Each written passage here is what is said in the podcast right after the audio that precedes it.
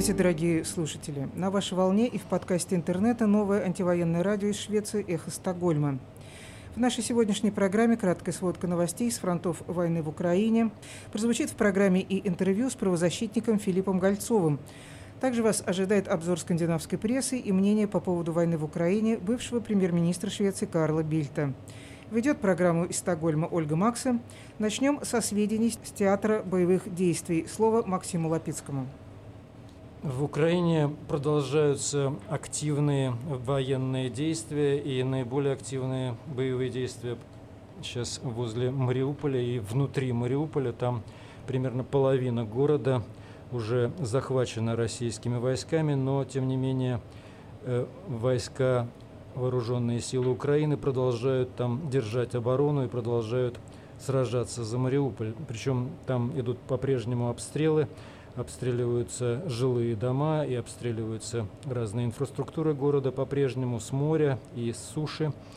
Но вчера очередной произошел уже почти комичный эпизод в аэропорту Чернобаевска Херсонской области, когда ночью, это было прошлой ночью, не этой ночью, российские войска там начали стрелять смерчами по Николаеву и получили ответку. В час 30 был уничтожен боекомплект «Смерча», и детонация повредила или уничтожила остальные пусковые установки. Это почти восьмой раз вооруженные силы Украины очень эффективно уничтожают военную технику э, российских войск в этом месте. Даже пишет об этом э, Алексей Арестович, это один из представителей президента Зеленского, э, он пишет в своем фейсбуке, в общем, у меня обращение к украинским боевым ведьмам и ведуньям. Девочки, во-первых, так держать, во-вторых, к Лысой горе у вас теперь добавилось новое место для фестивалей. Так вот шутят шутки войны. Предварительным данным, под Мариуполем сбит сотый российский самолет и еще два самолета сбиты в Днепропетровском регионе. Это также сообщает Алексей Арестович. Вооруженные силы Украины ликвидировали под Одессой командира бригады морских пехотинцев Российской Федерации. И об этом сообщает представитель областной военной администрации Одессы Сергей Братчук. В понедельник, ну, это было 21 марта, российские войска, российские корабли обстреляли Одессу. Снаряды попали по меньшей мере в два жилых дома на морском побережье. Лишь один человек получил ранение.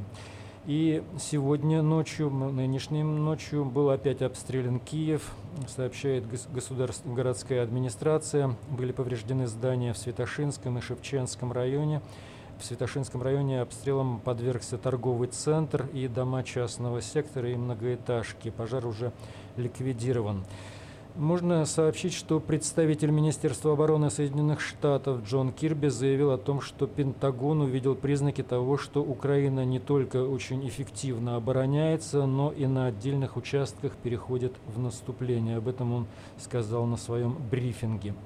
По данным Генерального штаба Украины, на сегодня российские военные, Россия потеряла 15 300 человек убитыми, в Украине, 509 танков, 1556 э, э, броневой техники единиц, 102 самолета, 123 вертолета. С другой стороны, э, Россия, российская потеря украинской армии, это по данным Российского Министерства обороны, составляет 236 беспилотников, 1547 танков, 185 зенитно-ракетных комплексов и 1343 единицы специальной техники. Но вот верить ли российской информации или украинской, мы не знаем. Но, например, Алексей Арестович сказал, что в Украине в принципе, тут говорится 1547 танков украинских уничтожено, но он говорит, что открыл военную тайну, что в Украине всего было 800 танков. Э, я бы хотела добавить, что по данным Пентагона, не знаю, как их оценивать объективно или субъективно, э, по данным Пентагона Россия потеряла более 7 тысяч человек живой силы. Вот делайте свои выводы. Да, но при этом еще Христо Грозев сообщил, что у него есть сведения из кремлевских каких-то кругов, что Путину известна цифра в 5 тысяч погибших. Ну хорошо, вы слушаете «Эхо Стокгольма», перелистаем страницы скандинавской прессы. Что же пишут в эти дни шведские газеты и новостные агентства? Начнем с независимой либеральной Даггинс Ньюхеттер. На Западе все нормальные люди расценивают российское вторжение в Украину как возмутительное нападение и нарушение всех основ международного права. Но в самой России образ СМИ совершенно иной. Российская пресса почти полностью контролируется государством. Насколько эффективна российская дезинформация? На этот вопрос на странице газеты отвечает Ула Свинониус, исследователь проблем дезинформации и психологической защиты в исследовательском институте тотальной обороны. Он говорит, что существует несколько механизмов, которые определяют, подвержены ли люди влиянию пропаганды.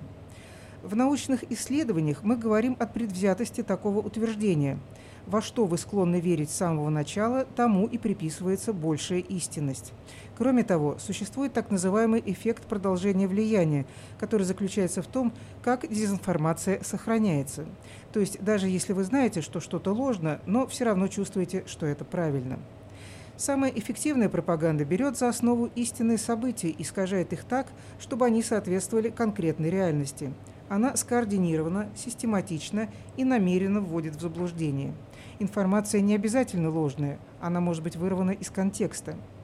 Открытый конфликт между Россией и Украиной носит пропагандистский характер с 2014 года, когда Россия незаконно аннексировала украинский Крымский полуостров. Российский опрос 2014 года показывает, что более половины всех опрошенных россиян тогда обращались только к одному источнику новостей, и этим источником было исключительно государственное телевидение. 20% жителей Крыма получали информацию из двух источников, причем второй источник – друзья и семья – Поддержка президента России в тот год была рекордно высокой, около 80% населения положительно оценивали его руководство, согласно исследованию, опубликованному издательством Кембриджского университета. Что же касается поддержки России в вторжении в Украину, то независимых данных крайне мало. Если посмотреть на другие страны, такие как Словения, Македония и Сербия, где сильно влияние российской пропаганды, а люди имеют отчасти иные культурные связи с Россией, чем в Швеции, процент сторонников вторжения гораздо выше, чем на Западе, говорит Ула Свинониус. Он ссылается на опрос, проведенный компанией «Валикон» в марте этого года, который показал, что около 60% жителей славянских государств винят в войне Россию, в то время как около 40% обвиняют США, и из них половина, 20%, считают, что войну в Украине развязала НАТО. Шарлотта Вагнсон, профессор политологии в Шведском университете обороны. Она занимается исследованием информационного влияния. По ее наблюдениям, российская информационная кампания началась еще в 1990-х годах, когда российское государство начало создавать образ Запада как врага. Информация систематизирована и повторяется, и после того, как вас убаюкали, вы не захотите менять свое мировоззрение. Исследования показывают, что вероятность того, что повторяемые сообщения будут усвоены. Систематический, повторяющийся характер послания в сочетании с тем фактом, что многие люди потребляют только государственные СМИ, может объяснить то, почему Путин, похоже, до сих пор пользуется достаточно большой поддержкой, говорит Шарлотта Вагнсон. Кроме того, Путин апеллирует к эмоциям, что является эффективным средством убеждения. Было бы странно, если бы это не сработало.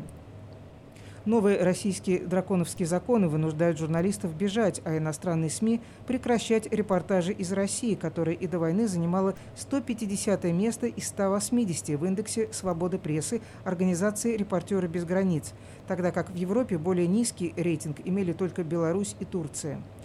Исследователь Ула Сфенониус говорит о том, что пропаганда является одинаково важным оружием, причем с обеих сторон.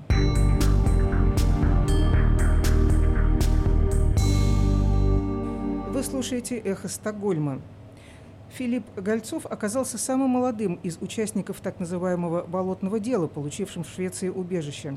Сейчас он занимается защитой прав человека. Максим Лапицкий расскажет о нем подробнее. Филипп Гольцов правозащитник, политический мигрант, ныне сотрудник правозащитной организации Эстгруппен, Восточная группа, и занимается информационной поддержкой в этой группе, так я понимаю. Э, Филипп, ты сейчас активно, я понимаю, занимаешься практической помощью здесь, людям, бежавшим от этой ситуации в Швецию. Что происходит? Ну, на данный момент в Швецию прибыло как по данным миграционной службы, более 10 тысяч человек, и, скорее всего, прибудет еще больше. А, Подожди секундочку, что? Да. а, На данный момент в Швецию прибыло около 10 тысяч человек. Скорее всего, эта цифра возрастет. И сейчас разные правозащитные организации, э, одной из которых, э, в одной из которых я помогаю как волонтер и как переводчик, э, занимаются именно тем, что, во-первых, и прежде всего, встречают паромы э, в порту Нинесхам, и там на месте пытаются людям оказать э, какую-то первую помощь, если им необходимо, раздают гуманитарную помощь, и в том числе просто помогает людям, грубо говоря, дать информацию о том, что их ждет и что им делать в сложившейся ситуации. Как здесь в Швеции это происходит, этот процесс идет с трудностями, с чем приходится сталкиваться? А, Сейчас как бы на прошлой неделе, ну и это, как я знаю, продолжается, а, в миграционную службу города Стокгольма и миграционные службы других городов, но в частности в Стокгольме, а, мы наблюдали длинные очереди из людей. В этих длинных очередях люди стоят по несколько часов и как бы пытаются, пытаясь подать заявление о том, чтобы получить временную защиту в Швеции согласно массовой директиве Евросоюза, а также очень многие подаются сразу на убежище и хотят получить защиту в Швеции. К сожалению, а, процесс работы миграционной службы, он затягивается. Некоторые, некоторым людям, которым везет, они получают они уже получают готовое решение довольно быстро, но при этом а, есть также люди, которые, можно сказать, страдают от этой бюро- бюрократии, которая, к сожалению, присуща в том числе шведской миграционной службе, и ожидают решения намного дольше. Но, конечно, как бы основное, что, основное, что цепляет, это, вот, наверное, три вещи. Это вот эти, ты видишь эту длинную очередь, ты видишь людей, которые, которым нужна защита и которые хотят ее получить, но, к сожалению, они вынуждены опять стоять в длинной очереди, так же, как они когда-то стояли в очереди буквально недавно на границе между Польшей и Украиной. Можно вторую вещь, которую я бы, наверное, так хотел а, отметить. А, к сожалению, я лично в своей практике в том числе сталкивался уже со случаями, когда некоторые недобросовестные а, граждане Швеции, я так понимаю, и не только, видимо, граждане Швеции, используют эту ситуацию и в том числе обещают людям работу, и, к сожалению, этих людей в том числе обманывают. Нек- некоторых, э, некоторые люди из-за этого пытаются искать именно помощь, очень многие, например, обращаются в, а, а, в, в профсоюз, в профсоюз саксиндикалистерна, который пытается этим людям как-то в том числе помочь, и в том числе помочь э, этим людям вообще понять, как устроен шведский трудовой рынок. И третье, что я хочу обозначить, тех людей, которых я встречал, и тех людей, которым я хочу, я пытаюсь в том числе помочь, я наблюдаю, как очень многие эти люди не верят. И не то, что, наверное, не верят, это неправильное слово. Этим людям очень тяжело психологически. Это люди, которые приехали только что из страны, которую сейчас э, бомбят российские войска, и режим Путина, в частности, устроил эту войну. И видно, что этим людям, в том числе, нужно, они, они очень благодарны, они чувствуют поддержку от Швеции, шведского народа, но при этом как бы видно, что многие люди мне говорили такую странную, ну, такую, такую фразу, что я не знаю, как я буду жить дальше, потому что эта война, которая сейчас идет, она будет со мной навсегда. Вот таких людей я Но встречал. эта война будет с этими людьми навсегда, безусловно. Здесь во- война же имеет кучу других последствий страшных, и появляются жутчайшие качества в человеке. Там выявляются то, что мы слышим в переговорах этих вот военных, этих, которые там мародерствуют, рассказывают о своих мародерствах в- Украине и вообще то, что, то, что всплывает всякое гнилище, как бы параллельно с войной тоже. Это естественное. И то, что люди получают травму на всю жизнь, я знаю. Я знаю это хорошо по своей матери, например, которая пережила Вторую мировую. Как бы. Я видел тут людей здесь, в Швеции, кричащих женщин, которые пережили концлагеря, которых вывезли белыми автобусами. Никуда не исчезнет, это сто процентов. Но здесь какая-то помощь психологическая оказывается людям? Э, да, действительно, есть очень много волонтеров-психологов и людей, которые там разговором готовы помочь не только волонтеры, психологи, а в целом эти люди, которые сейчас придут, они в целом очень благодарны, э, им очень важно, они чувствуют эту моральную именно поддержку, когда вот видно, что люди приходят, там проявляют какую-то солидарность, это очень сильно на, на, на их состояние непосредственно влияет. Я скажу тебе только одну вещь, что э, без, без, безусловно, как бы мы наблюдаем вот эти ужасные вещи и вот эти последствия войны, но я все же хочу выделить сегодняшнюю ситуацию, потому что лично я не понимаю, э, как бы, ну не то, что не понимаю, я скорее всего понимаю, но мне это отчасти сложно принять.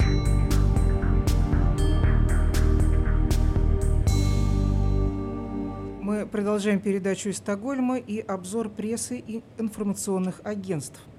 Швеция и Финляндия объединяют усилия в закупке боеприпасов для танка «Леопард». По словам шведской стороны, закупка была перенесена из-за резкого ухудшения ситуации с безопасностью за рубежом. Об этом сообщает агентство новостей ТТ. Вооруженные силы обеих стран используют танки «Леопард» немецкого производства, а теперь они размещают совместный заказ на снаряды. Это предусматривалось нашим планом по оборудованию в течение некоторого времени. Сейчас, в конце концов, мы решили форсировать процесс, чтобы мы могли получить боеприпасы раньше, и это основано на внешней ситуации, сказал агентству ТТ Хенрик Хедберг, пресс-атташе оборонного ведомства. Существует двустороннее соглашение, которое позволяет странам совместно закупать боеприпасы, пишет, пишет ведомство материально-технического обеспечения шведской армии в своем пресс-релизе. Покупка позволяет пополнить запасы и сдать старые боеприпасы, достигшие предельного возраста. Новые снаряды также обеспечивают повышенный военный потенциал. Заказанные снаряды будут иметь шведские и финские обозначения. Помимо прочего, это позволяет проводить учения в обеих странах без необходимости привозить боеприпасы из страны доставки. Размер заказа и его стоимость не разглашаются. Если угроза для Швеции усилится, мы сможем первыми это заметить, говорится в годовом отчете шведского оборонного радиоагентства ФРА. Его цитирует Бюро новостей ТТ. Этот кризис называют самым серьезным со времен Второй мировой войны, и сигнальная разведка против стратегически важных целей стала важным инструментом для понимания происходящего. Мы долгое время следили за наращиванием российских сил вокруг украинской границы, вплоть до вторжения, а также за ситуацией после него, говорит Бьорн Лирваль, генеральный директор ФРА. Шведская сигнальная разведка ведется как с суши, так с воздуха и моря. С помощью современного оборудования ФРА может перехватывать электронную информацию в виде сигналов от радаров, навигационного оборудования и систем вооружения. ФРА – одна из самых секретных разведывательных служб Швеции, и генеральный директор не вдается в какие-либо подробности того, что именно было перехвачено но он говорит, что сигнальная разведка в целом может сообщить, среди прочего, о передвижениях войск, военной техники и о том, что происходит за кулисами на политической сцене.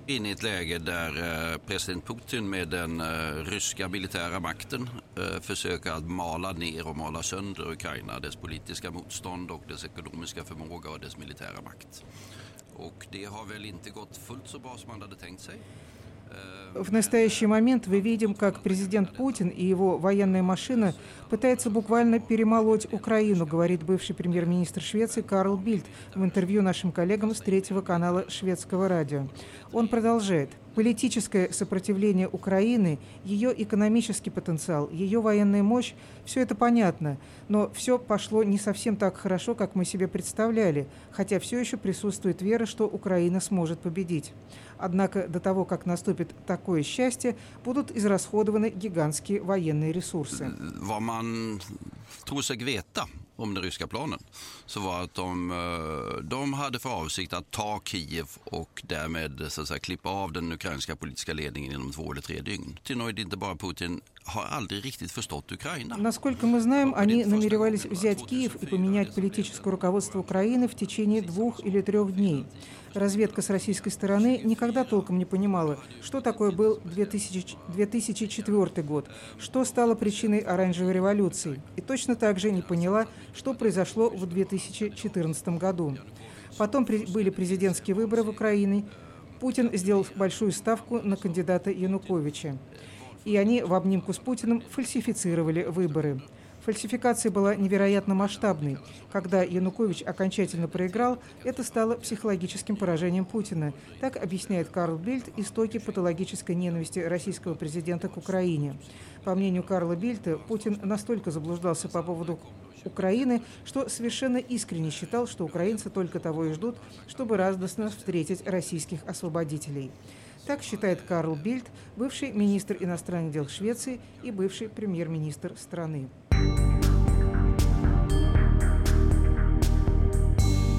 Олег Куваев, известный российский мультипликатор, создал новую Масяню. И здесь Масяня пользуется таким небывалым авторитетом, что ее пускают в бункер российского лидера. И вот что он, они, этот эпизод мы сейчас представим вашему вниманию.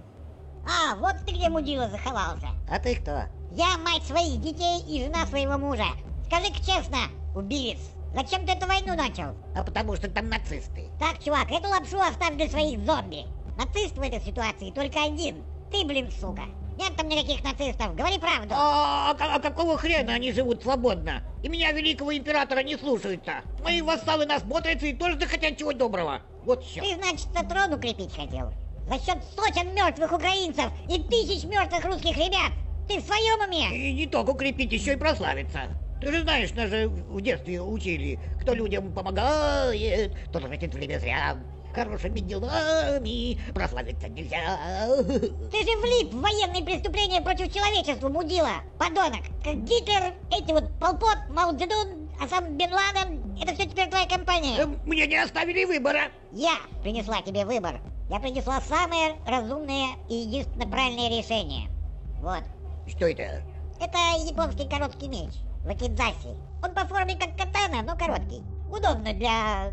Ну, ты, в общем, понимаешь? Для единственного хорошего решения в твоей жизни. Понял? А я пошла. Ты чудовище, Путин, признай это. Тысячи невинных людей гибнут, дебил. Масяня приносит э, лидеру этой оголтелой хунты просто-напросто самурайский ножик для того, чтобы этот лидер совершил ритуальное самоубийство. И в этом мультфильме все кончается очень хорошо. Слава богу, мы приносим свои э, некоторые извинения за не совсем цензурную лексику, прозвучавшую в нашем эфире. Но если даже такая консервативная компания, как Facebook, в в эти дни разрешила использовать нехорошие слова, то э, что уж нам говорить. Наша передача подошла к концу. Прежде чем поставить точку, я напомню, что завтра, 24 марта, в четверг, в 18.30 у здания посольства Украины в Швеции на Лидинге состоится акция памяти и скорби по погибшим жителям Украины. Организаторы акции приглашают каждого принести цветы и свечи к зданию посольства, чтобы почтить защитников Украины, мирных жителей и детей, погибших вследствие преступной агрессии войск Российской Федерации. Я благодарю моих коллег Максима Лапицкого и Юрия Гурмана, а также руководителя проекта Ральфа Персона, нашу техническую поддержку в лице Кристера Торина и менеджера по вопросам информации нашего учредителя интернет-провайдера фирмы Банхов Маркуса Эриксона. Передачу из Стокгольма вела Ольга Макса. До новых встреч, друзья!